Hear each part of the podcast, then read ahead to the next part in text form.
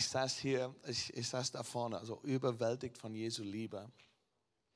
Und dann nebenbei, also zu Hause in Stuttgart, haben wir ein Erlebnis, was eigentlich sehr außergewöhnlich ist. Und vor einigen Wochen ging unsere ganze Jugend auf eine Freizeit und da hat Gott die ganze Truppe so stark begegnet. Tag für Tag für Tag, jeden Abend, jeden Morgen, einfach souverän. Junge Menschen mit seiner Liebe begegnet, befreit, gereinigt, also unglaublich. Und von daher haben über 30 junge Leute entschieden, sich taufen zu lassen. Und heute Morgen war der große Tag. Und, ähm, und ich saß, und wir haben einen Livestream auch, und ich saß nebenbei.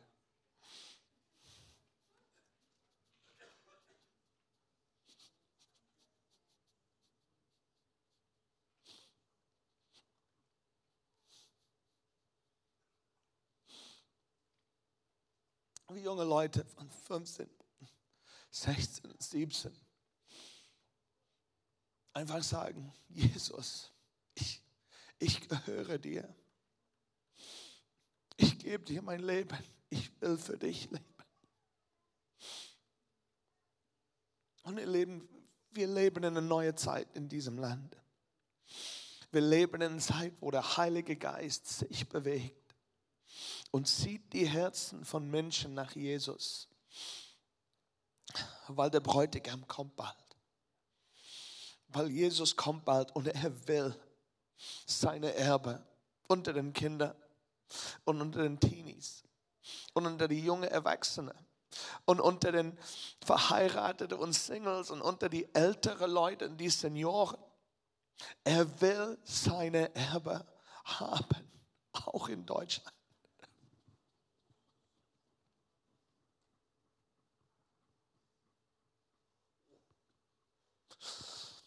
Sagen, Jesus, wir lieben dich. Wir lieben dich. Du bist so geduldig. Du bist so langmütig. Du bist so sanftmütig. Du bist so liebevoll. Du handelst mit Sanftheit in unserer Schwachheit. Du kommst auf uns zu, wenn wir weg von dir gelaufen sind. Du kommst auf uns zu und du bietest uns Liebe an und Wahrheit und Freiheit und Frieden und Freude. Und du bietest uns Schönheit, wo alles, was wir haben, sind Aschen. Und du bietest uns Schönheit an und du sagst, komm, gib mir deine Asche und ich werde dir meine Schönheit geben. Gib mir deine Trauer und ich werde dir Freudenöl geben. Und Vater, wir sagen, hier sind wir deine Gemeinde, deine geliebte Braut. Und du hörst unsere Stimme. Und wir bringen diese Stadt und dieses Land vor dir heute Morgen zusammengesammelt, zwei oder drei. Jesus, du hast gesagt, wenn wir über irgendetwas übereinstimmen, das wird uns zuteil gegeben. Und wir bitten, dass du kommst in deine Herrlichkeit in dieses Land. Dass du kehrst in deine Herrlichkeit vom Norden bis Süden, von Osten bis Westen weit hinaus über die Grenzen in ganz Europa, dass du diesen Kontinent mit deiner Herrlichkeit füllst, dass Jesus hoch erhoben sein soll über dieses Land, dass die Schönheit Jesus gesehen wird in dieses Land, dass deine Schönheit Menschen ziehen wird in ewiges Leben. Wir lieben dich, Jesus. Amen. Schauen wir einen kurzen Psalm an. Also ich, meine Botschaft ist, also ich habe ja, es geändert und also weil Gott will etwas betonen heute Morgen. Das ist die Liebe der Bräutigam. dass wir seine Erbe sind. Dass er sich an uns freut. Dass er Gefallen an uns hat. Wir kommen von so einer Kultur, wer Liebe und Wertschätzung verdient werden muss. Ich kannte den Ausdruck nicht aus meine eigene Kultur, obwohl das Konzept ist schon da, aber in Deutschland gibt es ein Wort dazu. dazu. Das ist dieser Leistungsdruck. Und warum gibt es Leistungsdruck? Weil wir wollen anerkannt werden. Weil wir wollen Belohnung, weil wir wollen Wertschätzung. Und wir sind so geprägt, wenn du leistest, wenn du Dinge gut machst, wirst du wertgeschätzt, wirst du geehrt, wirst du anerkannt vor Menschen.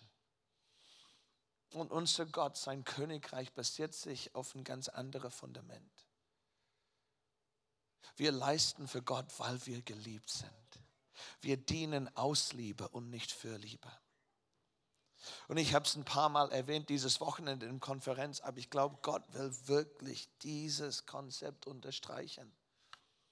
Und vom Anfang an hat er hat er uns etwas, also ganz Kostbares gegeben, woran wir erinnern, uns erinnern können, dass er uns so geliebt hat. Und ich glaube, wir verstehen nicht die Tiefe, was drin ist. Und aber zuerst möchte ich einen Psalm, Psalm 113. Also wenn du deine Bibel dabei hast, schauen wir Psalm 113, weil es drückt das Herzen unser Gott aus. Wir lieben, weil er uns zuerst geliebt hat. Wir, wir lieben, weil er uns zuerst geliebt hat. Und Liebe ist nicht nur in Worte, Liebe ist in Gehorsam, in Heiligkeit. Liebe wird ausgedruckt in der Umgestaltung unseres Lebens, anders zu leben. Das ist die Bedeutung von Liebe. Liebe ist wohl Worte der Zuneigung und wie wir gesungen haben, das ist auch Liebe, das ist ein Ausdruck der Liebe. Aber Liebe besteht auch aus einem umgestaltetes Leben, wo wir anders leben, weil wir eine Person lieben. Wir Dinge anders tun in unser Leben, weil wir die Beziehung nicht in Gefahr stellen wollen.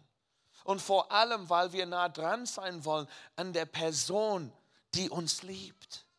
Wir wollen bei ihm sein oder im Natürlichen bei ihr sein. Und deswegen dürfen wir nicht überhaupt etwas machen mit unserem Leben. So, äh, also, weil wenn, wenn wir so tun, stellen wir die Beziehung in Gefahr. Wenn du in eine Beziehung kommst, eine engere Beziehung mit jemandem, du gehst nicht einfach und tust dein eigenes Ding. Also, weil sonst bist du alleine. Wenn du mit jemandem zusammen das Leben genießen willst, musst ihr einander anpassen.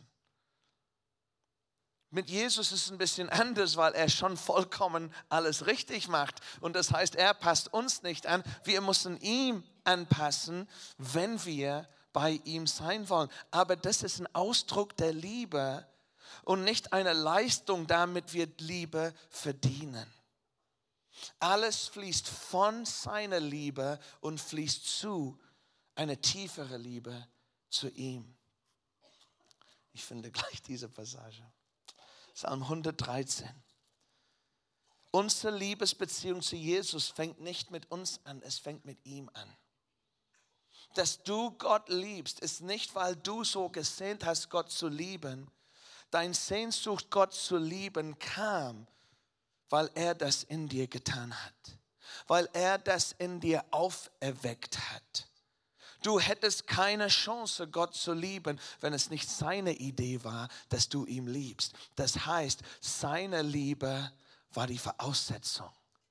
Da er dich geliebt hat, hat er dich erweckt. Hohelied ist, ist ein, großartiges Bild von, von Liebe zwischen Mann und Frau, Braut und Bräutigam. Und da fängt es an, er küsse mich mit den Küssen seines Mundes. Und man denkt, wow, Liebe fängt mit der, Braut, mit, mit, mit, mit der Braut an. Nein, warum will sie überhaupt, dass er sie küsst? Weil er ihr eine Offenbarung gegeben hat von seiner großartigen, herrlichen Schönheit.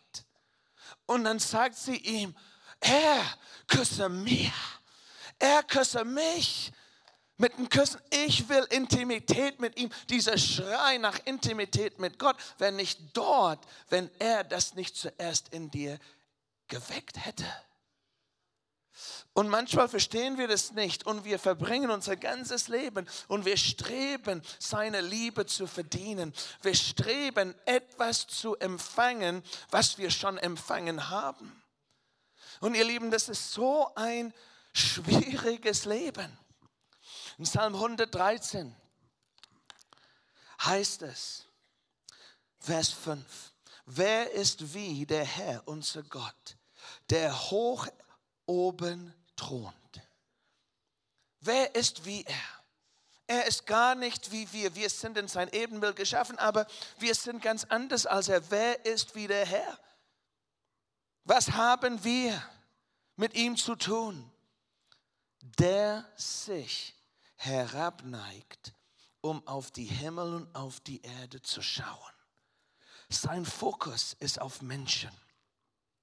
Der aus dem Staub emporhebt den Geringen, aus dem Kott erhöht den Armen, um ihn sitzen zu lassen bei den Edeln, bei den Edeln seines Volkes. Ihr Lieben, alles, was wir ihm anzubieten haben, ist Staub und Asche.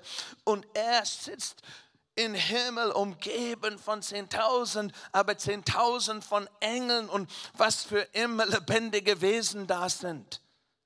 Wir haben ein bisschen Einblick in Offenbarung 4. Das sind nicht nur ein paar weiß gekleidete Engel mit ein paar Flügel, also das sind mindestens vier andere, richtig komisch wahrscheinlich also äh, äh, unbeschreibliche Schönheit, also nur weil die beschrieben sind, die haben Augen überall. Das klingt ein bisschen komisch, aber diese lebendige Wesen, wenn wir die sehen würden, die, die, die sind am nächsten an dem Thron Gottes, die sind erfüllt mit unbeschreiblicher Schönheit. Und Gott ist umgeben seit aller Ewigkeit mit seiner himmlischen Schöpfung vollkommen gut, vollkommen rein. Und er sagt, ich schaue nicht auf den Engel, ich schaue auf der Erde. Ich schaue nicht nur auf der Erde, ich schaue in den Staub hinein. Ich schaue in den Staub und Aschen der Erde und ich finde Leute, die ich will. Und ich nehme sie und ich hebe sie empor und ich setze sie neben mir auf Thronen.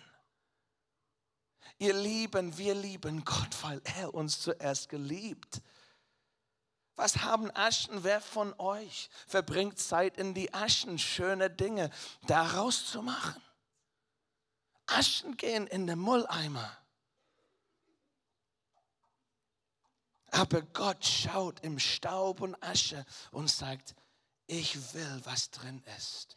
Was drin ist, ist etwas, was für mir, für mich so kostbar, wertvoll ist.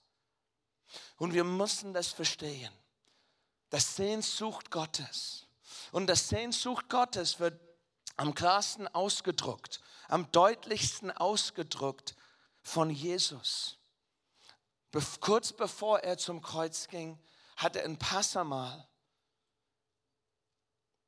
mit seiner Jünger gefeiert. Und wir nehmen dieses Mal und wir nennen das das Abendmahl. Und ich glaube, es ist etwas, was Gott uns gegeben hat, wo wir uns ständig daran erinnern können, wer er ist und wer wir ihm sind. Und leider haben wir über den Jahren, vor allem seit der Reformation, ist es einfach zu einem Symbol geworden fast so irgendwie etwas, was mit Zauberei zu tun hat. Ja, wenn ich das nehme, dann wird alles okay. Eine Symbolik.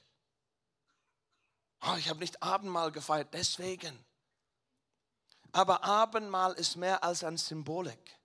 Abendmahl ist ein, bahnt einen Weg, die Gnade Gottes zu empfangen und eine frische Offenbarung seiner Liebe zu empfangen, damit wir standhaftig in seiner Liebe bleiben.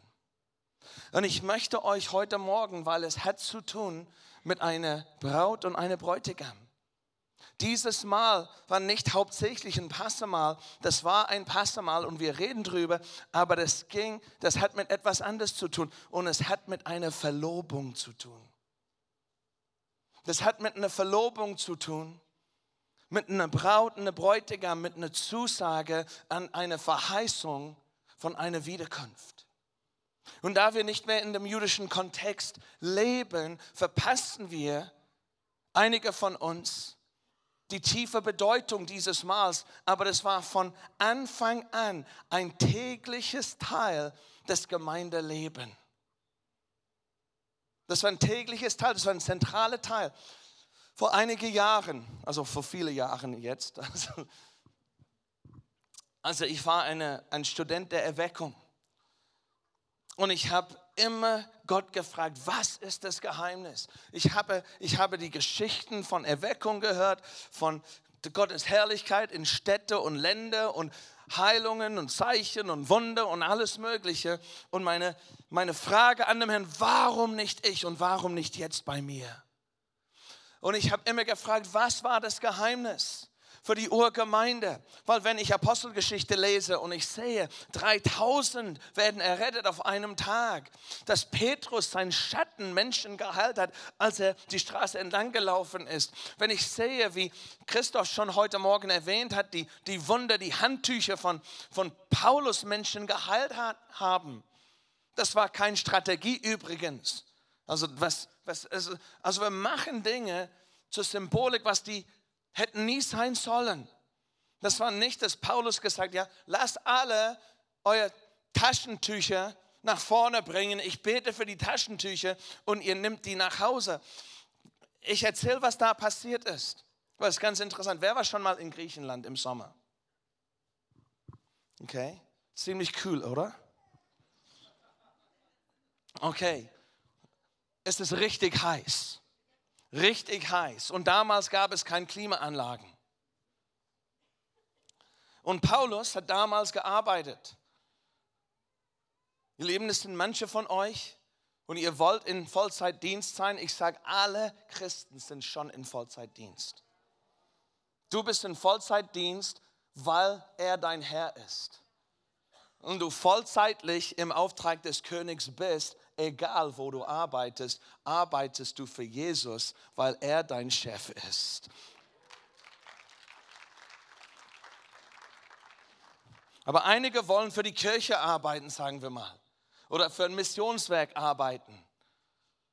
Und wir, es ist nicht, nicht falsch, Unterstützung, ein Spendekreis, aber wenn die Spenden nicht da äh, sind, ist es nicht richtig, dass man Schulden sammelt, um Gott zu dienen, weil wenn Gott vorhat, dass du irgendwo bist, ist er dein Versorger. Das habe ich persönlich erlebt, das ist ein anderes Thema. Und wenn ein Mann nicht arbeiten soll, soll er nicht essen, sagt Paulus. Und Paulus hat es auch wahrgenommen. Und es waren Zeiten, wo Paulus auch arbeiten musste. Der hat eine Ausbildung gehabt, der war ein Zeltmacher. man denkt manchmal, ah, so eine Frauenarbeit, Zelten nähen. Darum ging es nicht, er war ein Lederarbeiter. Das war eine, das war eine harte Arbeit. Und eine harte Arbeit in der griechischen Sommer, Sonne, richtig heiß. Er hat geschwitzt. Und er hat natürlich einen Schürze drauf, also weil es dreckig war. Und er hat Schweißtücher. Also, weil wenn du schwitzt und arbeitest, also dass es nicht in deine Augen geht. Oh. Und ich kann mir vorstellen, da hat Paul diese Schweißtücher überall so einfach auf den Boden fallen lassen. Und dann sind Leute spät abends reingeschlichen und seine Schürze und seine Schweißtücher geholt und sagen, der Mann ist so gesalbt. Es muss eine Salbung in sein Schweiß sein. Und die Schweißtücher haben sie auf Kranken gelegt und die wurden geheilt. Ihr Lieben, wer von euch will so eine Salbung auf deinem Leben, dass sogar die Salbung in dein Schweiß ist und außerordentliche Wunder tut? Unglaublich. Und bei mir war es ein Schmerz meines Herzens. Gott, was war der Geheimnis? Und dann habe ich einen Vers gefunden, und zwar in Apostelgeschichte 2, Vers 42 hieß es, und ihr dürft dort schauen. Ich habe gesagt, was waren die Dinge, die die Gemeinde damals getan haben, was wir nicht tun? Weil wenn wir die Dinge tun würden, was die getan haben, werden wir die gleiche Salbung erleben. Und da ist meine Reise mit Gebet angefangen. Und viele Jahre später habe ich mitbekommen, dass es einen Dienst in Amerika gibt, wo die 24 Stunden beten. Warum? Weil in diesem Vers, Vers 42 heißt es, sie äh, Kapitel 2 von Apostelgeschichte, Vers 42, sie verharrten aber in der Lehre der Apostel und in der Gemeinschaft, im Brechen des Brotes und in den Gebeten. Und dann du kannst die Folgen lesen. Und Gott hat hinzugefügt Menschen jeden Tag, die errettet wurden. Ich so, wow, die haben diese vier Dinge gemacht. Die haben Lehre der Apostel zugehört. Die haben Gemeinschaft genossen, Brechen des Brotes und Gebet. Und ich dachte damals, dass ich verstehe, was mit Lehre der Apostel gemeint war. Ich dachte, Lehre der Apostel bedeutet, die haben Bibel gelesen. Aber das war etwas ganz anderes als nur Bibel lesen. Natürlich muss unser Fundament der Heilige Schrift sein, aber die haben wirklich die Lehre der Apostel wahrgenommen. Was war das? Das war die Gebote von Jesus. Weil Jesus den Aposteln gesagt hat, dass die Jünger von allen Nationen machen sollen und die sollten die lehren, die Dinge zu tun, die ich euch gelehrt habe. Das heißt, stell dir vor, du sitzt im Kreis zu Hause und du hörst diese Lehre der Apostel. Heil den Kranken, predige das Königreich Gottes, weck den Toten auf. Das haben sie gehört, Tag für Tag für Tag. Den Bergpredigt Glückselig die Sanftmutigen, glückselig die, die Verfolgung um meines Namens willen erleben. Solche Lehre haben sie wirklich gesaugt und in diese Lehre haben sie gelebt. Ich habe einen Freund, der ist Evangelist unter muslimische Leute und er sagt, wenn die Christen, die Antwort für das Problem des Islams ist keine neue Strategie, es ist einfach Christen, die die Worte Jesus glauben und leben. Auf jeden Fall, ich dachte, wow, ich weiß, was Lehre der Apostel ist. Aber ich glaube, das ist auch etwas, was Jesus betont, wieder heutzutage. Wir müssen uns wirklich hingeben, Gottes Wort und vor allem die Worte Jesus wahrzunehmen und ernst zu nehmen. Die frühe Gemeinde gab sich selbst im also die, die haben es gemacht. Und dann habe ich etwas auch gelesen, Gemeinschaft. Und ich dachte, ja, die waren der, der, der Lehre der Aposteln hingegeben, die waren die Gemeinschaft hingegeben. Ich sage, ja, ich weiß, was Gemeinschaft ist. Gemeinschaft ist ein Mahlzeit zusammen, ein Essen, gemeinsames Essen nach der Gemeinde jede Woche, wo jeder etwas mitbringt. Das ist, wo wir Gemeinschaft genießen.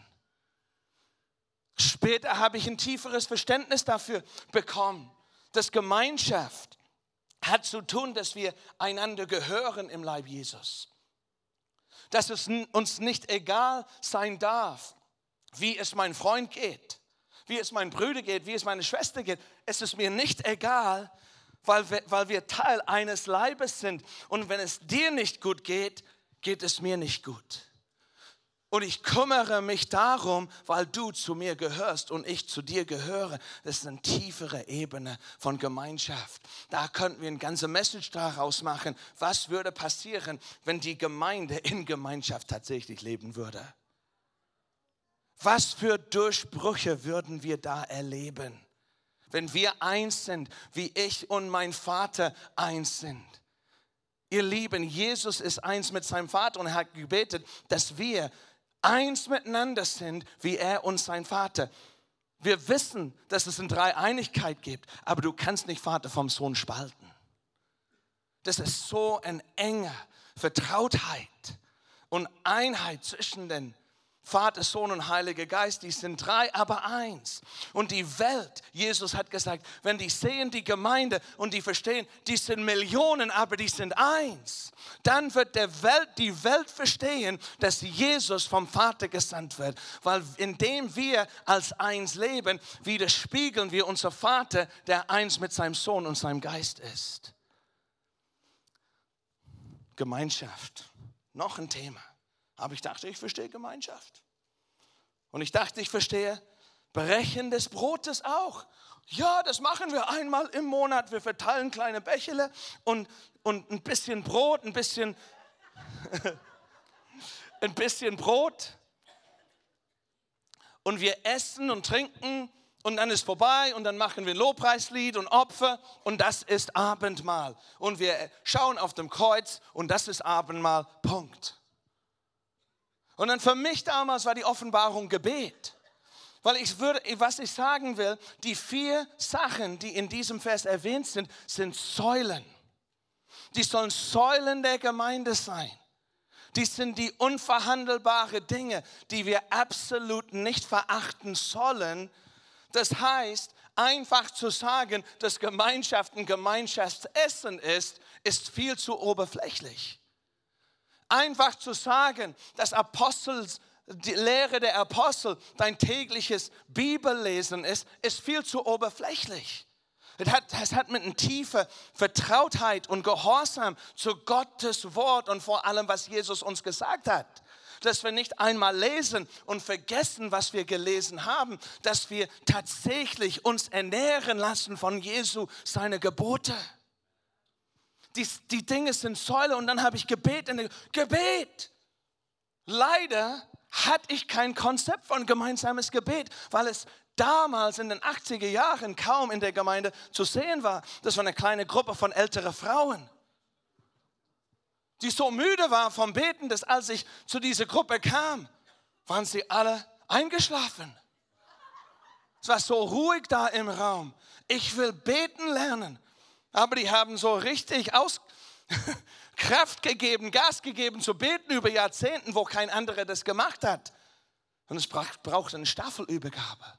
Und Gott sei Dank, dass wir jetzt diese Staffelübergabe sehen. Dass Gott eine neue Generation in seine Gemeinde ausrüstet, wirklich zu sagen, Gebet ist ein Motor für Erweckung. Gebet ist die Motor für die Gemeinde. Amen. So viele Durchbrüche in diesem Land kamen, weil, weil unsere Väter und Großväter und Großmutter vor allem treu in Gebet waren. Aber als Gemeinde haben wir das vernachlässigt. Und Gott kommt mit einem Posaune und sagt, Leute, jetzt ist die Zeit wieder zu beten. Ich sage es folgendes, also ganz kühn und mutig. Die Hauptaufgabe und Identität der Gemeinde ist nicht Evangelisation. Es ist Gebet. Weil Gebet ist, was du bist, Evangelisation ist, was du tust. Du bist geschaffen, mit Gott zu reden, das Herz des Himmels durch Gebet zu berühren, dich verwandeln zu lassen in seine Gegenwart und von seiner Gegenwart aus die Welt zu verändern. Gebet dürfen wir nicht vernachlässigen. Aber wieso dann, wenn die, also wir verstehen unsere Gemeinschaft, ja, das kann ich gut nachvollziehen. Ähm, Lehre der Apostel kann ich gut nachvollziehen. Gebet kann ich gut nachvollziehen. Aber was ist mit dem Abendmahl? Warum war das eine Säule? Warum nicht Zeichen und Wunder? Warum nicht Predigen? Warum nicht Kleingruppen? Die Dinge, die für uns Säule sind, sind ganz anders. Und neulich hat Gott, fing Gott mich so in, in, in äh, äh, äh, äh, neue Einsicht gegeben in diesem Mal. Und meine Absicht in dieser Lehre ist nicht, ja, was ist das Brot und was ist der Wein? Also das ist nicht meine Absicht. Sollen wir das viermal im Jahr als Gemeinde feiern? Jeden Monat, einmal im Monat? Das ist nicht der Punkt. Der Punkt, was ich unterstreichen will und beschreiben will, ist, warum es uns so wichtig ist. Warum es unverhandelbar ist. Und es hat zu tun mit unserer Identität als seine Braut dass er will, dass wir bleiben in dieser Identität, weil wenn wir bleiben in einem Bewusstsein, dass wir nicht sind, nicht ein einfach ein normales Volk, wir sind die Braut Christi. Weil das Abendmahl erinnert uns in, ein, in einer wirklichen heftiger Art und Weise von unserer Identität als seine Braut, damit wir anders leben sollen. Ich finde es interessant, heilige Lebensstil. Für mich hätte eine der Säule der Gemeinde, die, die waren hingegeben, ein heiliger Lebensstil zu führen. Nein, die waren hingegeben, Abendmahl zu feiern. Weil Abendmahl hat mit der Erkenntnis der Liebe Jesu zu tun. Und wenn wir befestigt und gewurzelt sind in seiner Liebe, da lebst du anders. Seine Liebe ist die Voraussetzung. Schauen wir ein paar Verse an, Lukas 22. Was sagt Jesus über das Abendmahl, das erste Mal, wo er das in diesen Form gefeiert hat mit seiner Jünger? Lukas 22, 15. Sagte Jesus, wie sehr, wie sehr habe ich mich danach gesehnt, dieses Passamal mit euch zu feiern. Jesus legt viel Emotion drauf in diese Worte.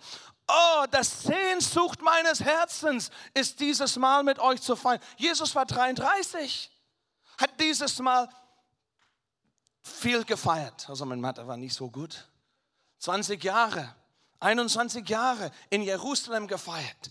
Aber er sagt bei dieses Mal, hey, mein Herz hat gesehnt, dieses Mal mit euch zu feiern.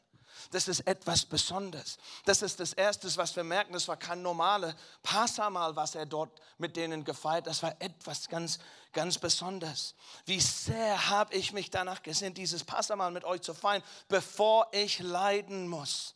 Denn ich sage euch, und das sind, also notiere diesen Satz, ich werde das Passamal nicht mehr feiern, bis sich im Reich Gottes seine volle Bedeutung erfüllt. Falls sich das nicht später erwähnt. Bei einer Verlobungszeremonie gab es Wein. Und nach dieser Zeremonie verspricht der Bräutigam, ich trinke Wein nicht mehr bis zum Tag unserer Hochzeit. Das ist mein Versprechen. Das heißt, die ganze Sprache, was Jesus hier benutzt, ist die Sprache einer Bräutigam, der sich verloben will mit einer Braut. Dann hat er Folgendes gesagt in Lukas 20, kurz davor. Lukas 20, Vers 19. Dann nahm er Brot, dankte Gott dafür, brach es in Stücke und gab es den Jüngern mit den Worten, das ist mein Leib, der für euch hingegeben wird. Tut das, um euch an mich zu erinnern. Um an mich zu erinnern. Ihr Lieben, verstehst du? Nicht um an das Kreuz zu erinnern, an mich zu erinnern. Er will vor unser Augen sein. Er will, dass er in Person die Leidenschaft unseres Herzens ist. Und er hat gesagt, wenn ihr dieses Mal feiert, hilft es euch, dass ich vor eure Augen bleibe. Lass mich ein paar Dinge von der jüdischen Kontext vom Abendmahl kurz durchgehen und dann anwenden, umsetzen für unser Verständnis damit ihr vielleicht ein bisschen verstehen werdet und ihr werdet, wenn ich durch diese Punkte gehe, werdet ihr gleich merken, oh, ihr, einige von euch, die, ihr werdet ein plus eins und zwei machen und so richtig so. Okay, was war der Kontext? also der hebräische Kontext und die Sprache des Abendmahls zu verstehen, wie es hilft uns tatsächlich, diesen jüdischen Kontext zu verstehen. Jesus erstens führte das Abendmahl als Teil eines Passafestmahls ein. Die Reihenfolge innerhalb dieses Mahls offenbart etwas Entscheidendes über seine Bedeutung. Jesus beginnt das Abendmahl, das Bundesmahl, nachdem das Hauptmahl beendet war und wir wissen daher, dass er bei einem Passamal gab es vier Becher von Wein. Es gibt vier Becher bei der Sede, bei der Passamal. Und das dritte Becher, was er bei dem Abendmahl benutzt hat, war das dritte von vier. Und jedes Becher hat, also wurde besonders benannt. Und das dritte Becher hieß das Becher oder das Kelch der Erlösung. Jesus hat ganz bewusst das Abendmahl mit dem dritten Kelch gefeiert, weil es war ein Kelch der Erlösung. Die Bedeutung drin ist, dass durch dieses Mahl wir erinnern, dass er uns dabei erlöst hat.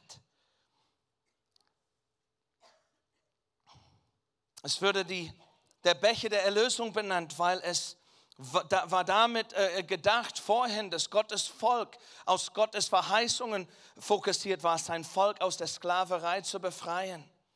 Und Jesus kommuniziert in diesem Moment, in dem er diese Becher nimmt, jetzt ist die Zeit für die Erfüllung dieser Verheißung. Dass jetzt nicht nur aus Ägypten befreit würde, sondern von der Sklaverei der Sünde befreit würde. Aber die Sprache des Abendmahls war nicht nur Passamalsprache und das ist ein Schlüssel zu verstehen und diese Bedeutung zu, zu verstehen. Jesus überlagert dieses Verfahren mit der Sprache eines anderen jüdischen Zeremonie und zwar die Verlobungszeremonie. Die Sprache, die Jesus dort gebraucht hat, war die Sprache, die ein Bräutigam benutzen würde, würde wenn er in ein Verlobungsvertrag oder einen Verlobungsbund kommen würde. Und es ist wichtig, dass wir verstehen, dass die Hautbund bei einer Ehe in den jüdischen Antike war nicht die Trauung am Ende. Die Hauptsache war diese Verlobung. Das war ein gesetzmäßiger Bund. Wenn man raus aus dieser Bund kommen wollte nach der Verlobung, musste man sich scheiden lassen. Daher hieß es bei Josef und Maria, als Josef entdeckt hat, dass Maria mit Kind war, hat er gedacht, ich soll sie scheiden lassen. Und das hat mich immer verwirrt. Warum? Die waren noch nicht verheiratet, die waren nur verlobt. Aber weil es so ernst gemeint war, diese Verlobung, das war quasi die Eheversprechen, war stärker als die endgültige Trauung.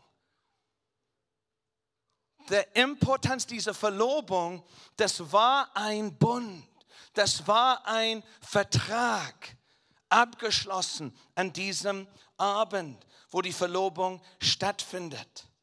Indem Jesus, und Jesus hat Lukas 22, 18, er hat gesagt, habe schon, schon angedeutet, dem ich sage, denn ich sage euch, dass ich von jetzt an nicht von dem Gewächs des Weinstocks trinken werde, bis das Reich Gottes kommt. Das ist genau, was ein Bräutigam, sein zukünftiger Braut, versprechen würde an dem Abend, wo er sich mit ihr verlobt wurde. Ich feiere nicht mehr die Zeit Inzwischen ist eine Zeit der Vorbereitung und nicht eine Zeit, wo wir feiern werden. Aber mein Versprechen ist, wir werden feiern. Ich werde Wein wieder trinken. Ich werde wieder zurückkommen und wir werden zusammen wieder Wein trinken. Das heißt, diese Sprache ist genau die Sprache, die im jüdischen Kontext benutzt wurde damals. Indem Jesus diese Sprache benutzte, sagt er letztendlich, ich werde dich nicht nur von Sünde befreien. Das ist nicht nur ein Kelch der Erlösung, Mein Absicht ist, euch nicht nur von Sünde zu befreien, mein Ziel ist, euch für immer mit mir zu vereinen. Wir werden für immer eins sein. Das ist meine Absicht dass Sünde in den Weg steht, das muss erledigt werden. Ihr müsst erlöst werden. Aber Gottes Absicht bei dir ist dir nicht nur von Sünde zu vergeben, er will bei dir für immer sein. Er will vereint mit dir für immer bleiben. Und deswegen schafft er Sünde aus dem Weg, damit wir zusammen mit ihm sein können. Er kommt, sagt, alle Barriere, ich bezahle den Preis dafür. Damit wir für immer sind und Jesus hat es angedeutet schon vom Anfang an. Jesus hat seinen Dienst angefangen bei einer Hochzeit. Das war kein Zufall. Das war kein, oh, die haben kein Wein, jetzt muss ich meinen Dienst anfangen. Das war ein Zeichen. Das war ein Zeichen, dass mein Dienst, das war ein Zeichen, wenn man etwas zuerst mal sieht in dem Leben, das ist ein Zeichen seiner Berufung. Und dadurch, dass Jesus seine Berufung durch ein Zeichen bestätigt, sagt er, ich bin der Bräutigam. Ich bin gekommen für eine Braut, für eine ewige Partnerin. Jesus beschreibt ständig das Reich Gottes als eine Hochzeit. Und Johannes der Täufer hat Jesus als Bräutigam vorgestellt. Er sagt, ich bin der Freund der Bräutigam. Ich bin der Freund des, des Bräutigams. Ich gebe ein paar mehr Punkte. Ich muss ein bisschen Gas geben. Das ist so spannend, okay, denn dieser Verlobungsprozess. Ich sage einfach ein paar Dinge. Ein potenzieller Verehrer wurde von seinem Vater, das ist was in, äh, tatsächlich im jüdischen Kontext geschah ein potenzieller Verehrer, wurde von seinem Vater zur Familie der Braut gesendet im Voraus. Und er verbrachte eine Zeit unter der Familie seiner Braut, um sich als würdig zu beweisen, dass er würdig ist für die Braut. Jesus ist Mensch geworden und hat unter uns gelebt würde von dem Vater gesandt. Am Ende dieses Zeitraums würde ein Preis festgelegt, denn der Bräutigam dem Vater der Braut zahlen würde für das Vorrecht, die Tochter zu bekommen. Ihr Lieben, das Kreuz war nicht nur ein gesetzmäßiger Sache, das war den Brautpreis. Das Kreuz ging um Liebe weil es braucht einen bestimmten Preis, damit der Vater Jesus seine Braut geben würde. Der Ehebund wurde bei einer Zeremonie versiegelt, in den Wein benutzt wurde. In dieser Zeremonie konnte die Braut selbst entscheiden, ob sie das Angebot annehmen wollte oder nicht. Das heißt, die freie Wille der Braut kommt in Frage. Gott drängt nicht die Frau, seine Braut zu sein.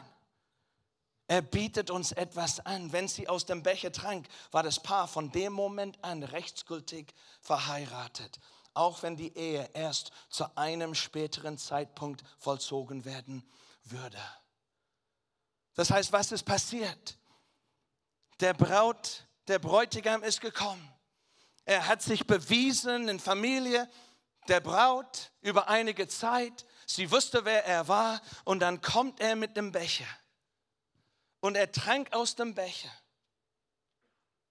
Und indem er aus dem Becher trank, hat er sein eigenes Sein, seine Spücke, mit dem Wein vermischt. Und indem er das, er sagt, das ist wer ich bin. Das ist mein Leben wirst du mich haben. Und indem sie davon trank, hat sie ihr Wesen mit seinem Wesen verbunden. Und sie sagt, ich nehme dich an. Ich nehme den Angebot. Ich will für immer deins sein. Weißt du, was die das genannt haben im jüdischen Kontext? Der erste Kuss. Er küsse mich. Er küsse mich mit den Küssen seines Mundes. Und das hat Jesus, das, dieser Wein, dieser Wein ist mein Blut. Dieser Wein ist mein Wesen, ausgegossen für euch, einen neuen Bund. Wenn ihr das nimmt, kommen wir zusammen in einem Bund. Ihr versteht vielleicht, warum. Und wir in der evangelikalischen Kontext haben diese Bedeutung. Aber ihr versteht vielleicht, warum jetzt in der katholischen Kirche die das so ernst nehmen. Weil es wirklich eine ernste Sache ist.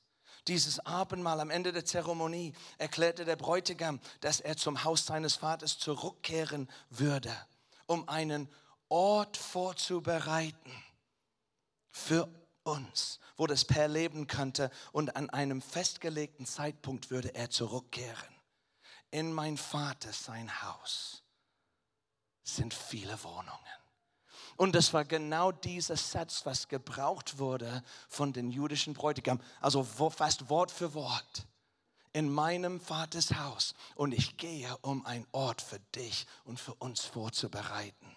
Das ist ein Eheversprechen. Ich bin in dem Geschäft vorzubereiten. Der Bräutigam verließ dann die Zeremonie. Und was kam next? Er zahlte dann mit dem Vater den vereinbarten Preis. Er ging raus, wurde verhaftet, wurde auf dem Kreuz genagelt, ist gestorben, ist aufgestanden für dich und für mich. Von diesem Moment an, von dieser Bundes, dieser, dieses Schließen des Bundes, was interessant ist, gehörte die Braut ausschließlich ihm. Von diesem Moment, normalerweise trug sie eine Schleier. Und diesen Prozess, sie würde sein Tempel benannt. Das ist mein Tempel.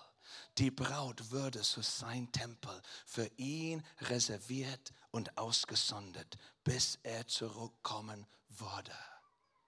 Von diesem Moment an trank der Bräutigam kein Wein mehr bis zum Hochzeitstag.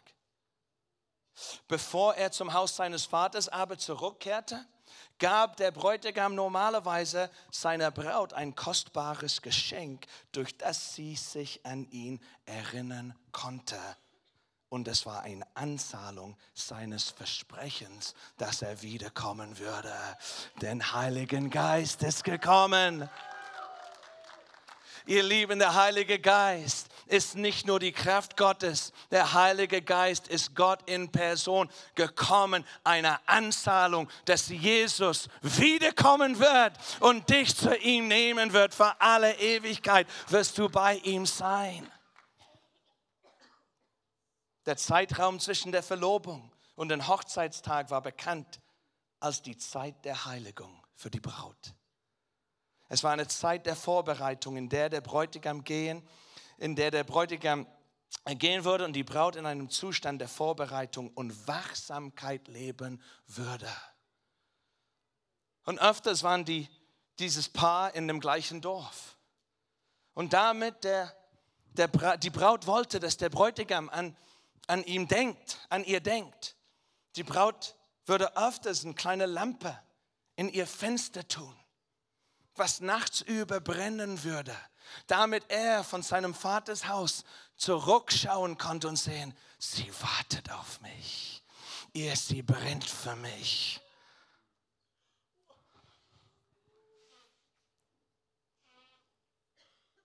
Der Bräutigam kommt dann zu einer Stunde, die von seinem Vater nicht von ihm selbst festgelegt ist. Manchmal habe ich gedacht, warum hat Jesus so ein komisches, Jesus ist Gott, warum wusste er nicht, wann er wiederkommen würde? Warum hat er gesagt, nur mein Vater weiß der Stunde? Das war auch diese Hochzeitssprache, weil in der jüdischen Hochzeit war es der Vater, der die Stunde festlegte, wo der Bräutigam kommen durfte, um seine Braut zu holen. Das war nicht nur, ich weiß es nicht, das war, ich bin der Bräutigam und ich komme wieder als Bräutigam. Nicht nur als Gott, nicht nur als Sohn Gottes, ich komme als Bräutigam und das muss bestimmt werden von meinem Vater, wenn die Zeitpunkt ist, wenn ich bereit bin, wieder zu kommen weil ich komme für eine Braut. Ich komme nicht wieder zurück mit einem eisernen Stab, nur alles zu, zu, zu, zu zerstören. Ich komme als ein Bräutigam und der eiserne Stab ist alles zu zerstören, was unsere Liebe verhindert.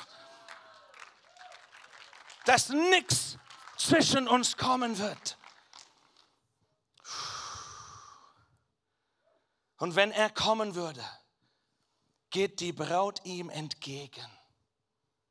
Geht die Braut raus aus ihrem Vaters Haus ihm entgegen und die kehrten zurück zu, dem, zu, zu ihrem Familienhaus, wo die Hochzeit vollzogen werden soll. Entrückung?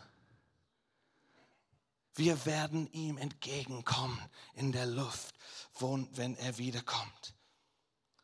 Oh, mehr, ich, ich, konnte, ich konnte mehr sagen. Also der Ankunft der Bräutigam wurde angekündigt mit einer lauten Stimme seines besten Freundes und mit einem Posauner. Es wurde angekündigt, der Bräutigam kommt mit Posaune und laute Stimme. Und ihr Lieben, wenn Jesus wiederkommt, sagt uns Paulus, es wird mit einer lauten Stimme von Himmel und die Klang einer Posaune. Weil er kommt nicht nur als Mann und nicht nur als Gott, sondern als Bräutigam. Die Zeit ist vergangen. Aber seht ihr, Versteht ihr, warum Jesus hat, gesagt hat, wenn ihr dieses Mal nimmt, tu das in meinem Gedächtnis. Das war nicht ein religiöses Akt, denke an dem Kreuz. Das war, denk an mir. Wir sind in einem Bund. Ihr seid mein Tempel. Ihr seid geheiligt. Ihr seid in einer Vorbereitungszeit, weil der Bräutigam kommt und er kommt bald. Ihr Lieben, wenn wir das Abendmahl feiern, das bringt Ordnung wieder in unsere Beziehung zu Jesus. Es bringt uns in Erinnerung nicht nur, was er getan hat, sondern wer er ist und was für ein Wert wir ihm haben. Wir wiederholen dieses Mal und wir sagen jedes Mal, Jesus, auch heute nehme ich dir an. Auch heute bin ich dein heiligen Tempel. Ich erinnere mich daran, indem ich den Abendmahl feiere. Ich erinnere mich daran, indem der Heilige Geist bei mir wohnt. Und ich verhalte mich als deine heiligen Tempel. Und ich lebe für dich. Und ich lebe für den Tag, wo du wiederkommen wirst. Und heute Morgen will Jesus einfach unser Herzen berühren mit dieser Realität. Nicht, dass wir Gott zuerst geliebt haben, sondern dass er uns zuerst geliebt hat. Und auf eine Art und Weise, was wir uns gar nicht vorstellen können. Nicht Gott, die seine kleine, staubige Kinder liebt, sondern ein Gott, der schaut auf Erde für eine Erbe für seinen Sohn und er hebt sie empor und setzt sie sich bei ihm auf den Thron für alle Ewigkeit. Und heute Morgen, wir haben nicht Zeit, Abendmahl zu feiern. Okay, es ist oben stehen. Also ich weiß nicht, wie wir das verwalten können, aber du kannst es vielleicht machen, also vorbei später und vielleicht hat, hat, hat Christoph eine Idee. Aber lass uns zusammen aufstehen. Lass uns einfach auf den Herrn reagieren. Wir haben ganz wenig Zeit.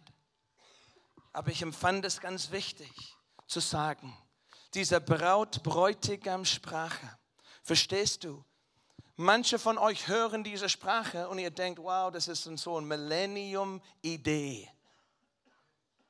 So ein, ein, ein, eine Idee von dieser Millennial-Generation, wo wir Dreh- und Angelpunkt von alles sind. Nein.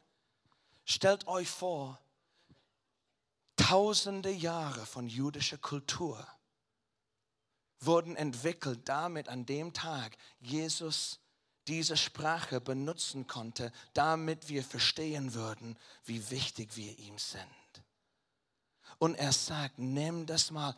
Versteht ihr, warum dieses Mal eine Säule der Gemeinde sein sollte? Weil es ist das, was uns befestigt in richtige Beziehung mit Gott, in richtige Beziehung miteinander. Wenn wir das Abendmahl nehmen, sagen wir, Jesus, ich bin in einem geschlossenes Bund mit dir.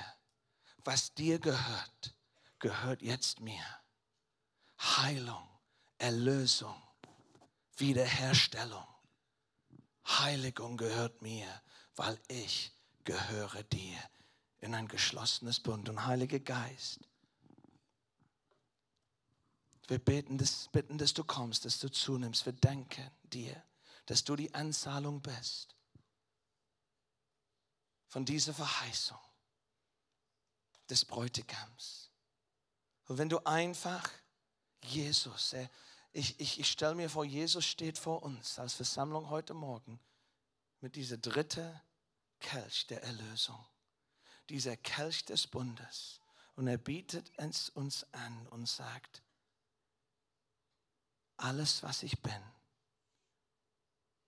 biete ich dir an nimmst du mich ganz neu an heute. Und wenn du sagst, ich gebe dir neu meine Zusage, strecke einfach deine Hände aus, wo du bist. Sag, hier bin ich Herr. Meine Geliebte ist meins und ich gehöre ihm. Und komm, Heiliger Geist, jetzt und befestige uns in deiner Liebe öffne du die Augen unseres Herzens zu erkennen die Tiefe und Höhe und Breite und Länge deiner Liebe. Eine Liebe, was größer ist als alle unserem Verstand.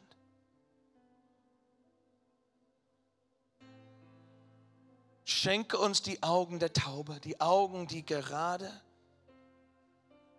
sind, die nur auf dich schauen wir gehören dir, Jesus.